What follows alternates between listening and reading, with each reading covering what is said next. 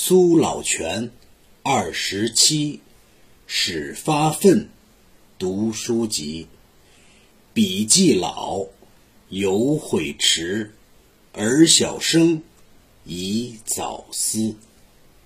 咱这一讲是两句啊，这两句是前后呼应的，说的是一个事儿。苏老泉说的是苏洵呐，老泉是他的号，二十七。啊，二十七岁的时候，始发奋读书籍，才开始发奋读书。笔记老，笔当然说的还是苏洵啊，记是已经老老了。哎，这里说的是上了年纪啊，发奋读书的时间太晚了。现在孩子们几岁就开始启蒙了吧？就开始认识一些简单的字啊。到一年级的时候开始学拼音，就开始慢慢的开始读书了嘛。他是到二十七岁才正式开始。其实二十七这个年龄老了嘛，现在可是属于年轻人啊。这里就说他很老了。话说回来啊，在宋朝的时候，年龄可就算是很大的了，因为当时宋朝时期人的平均寿命就三十多岁，三四十岁。就是吃得饱、穿得暖的那些帝王将相们啊，生活很好的，他们大部分也就活个四五十岁，啊，五六十岁算是高寿的了。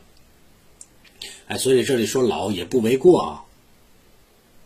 笔记老犹悔迟，犹是尚且，悔是后悔，迟啊觉得晚了，这才后悔自己没有早早的读书，才开始发愤图强。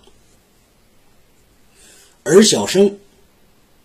而是你呀，你们啊，这里可以理解成咱们小生、小生小孩啊，年轻人啊，咱们这些晚生后辈，宜早思，宜是应该早思，早早的思考，尽早的想清楚，不能等到将来再为当初的自己后悔啊。咱们这一讲说的是苏洵，哟，苏洵可了不起了，唐宋八大家之一。他还有个大功劳，培养了两个大文豪的儿子，更有名了。苏东坡，大文豪苏东坡啊，也就是苏轼啊，还有一个儿子苏辙。唐宋八大家，唐宋两代一共八个人，他们家就占了快一半，他们家就占了三个：苏洵、苏轼、苏辙。苏洵小的时候，年轻的时候啊，天天过的就是少爷的日子，天天就是四处玩啊。拉着朋友把峨眉山玩个遍，玩这过程中呢，听别人说还有好玩的地方啊，又准备要去，一玩又是半年。玩够了，回到家，回家之后呢，他就发现他的妻子有些无奈的神色，怎么回事呢？一问才知道，他的妻子知道她丈夫天天就知道玩啊，没指望自己的夫君将来能够光宗耀祖啊之类的，就把所有的期望呢，都寄托在儿子身上了。天天教他们读书啊、认字啊，可是时间长了呢，他就发现自己的精力不够，教着教着感觉教不了了。苏洵知道了之后呢，啊，就突然意识到自己不能这么散漫下去了。将来儿子们长大了，如果嘲笑我怎么办呢？从这个时候开始，他就开始认真的思考自己和家庭的未来。不久之后，苏洵的母亲史夫人病故了。他的二哥苏焕从外地赶回家来为母亲守丧，两个兄弟好不容易凑到一块儿了，就开始聊天呗，聊各自的前途啊。苏焕认为啊，既然苏洵喜欢游山玩水，那么就借着这个机会呢，在那编一本苏家的家族谱家谱。苏洵一听觉得挺有意思啊，就答应了。之后呢，苏洵就开始研究研究历史，谁是他们家的人呢？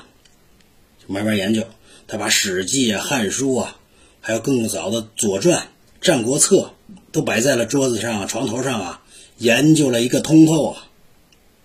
这个时候，他才发现自己呢，心有余力不足了，必须发奋读书了，才能够把自己想的写在文字上。所以，苏洵啊，就下定决心开始苦读诗书了，自己学习，还不忘教育自己的儿子。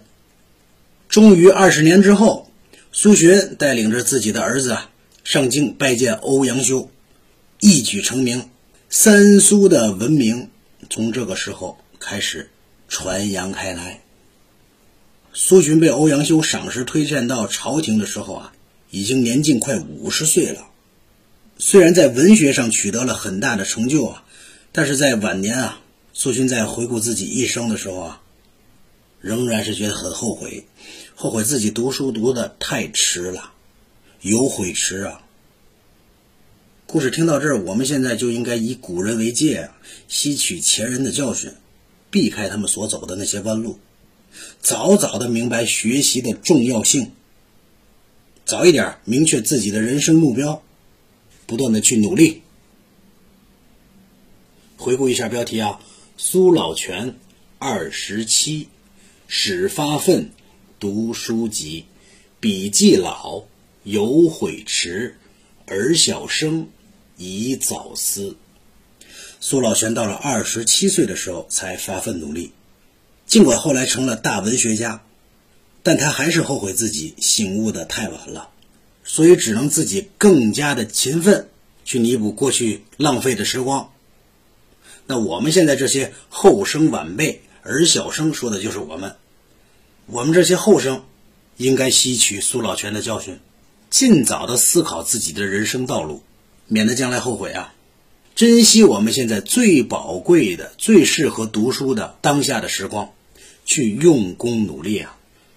我们都知道啊，我们学习应该从小开始学，这样循序渐进呢，是更加有利于掌握和理解知识的。但是也是有很多人啊，因为这样那样的原因啊，错过了最好的学习的时机。虽然错误没有办法避免，但是犯了错误，及时改正。苏老泉不就是吗？对吧？知道自己错了，及时改正，并且吸取教训。啊，避免再犯同样的错误，这才是正确的做法。苏老泉年近快三十岁了，才意识到自己的错误，开始潜心的学习，最终干出了一番事业。这个故事提醒我们什么呢？虽然什么时候开始学习都不算晚，但最好还是在自己年纪最轻的时候就确定自己的志向，去奋斗努力。那么老了之后才不会。后悔呀，这就是我们今天所讲的。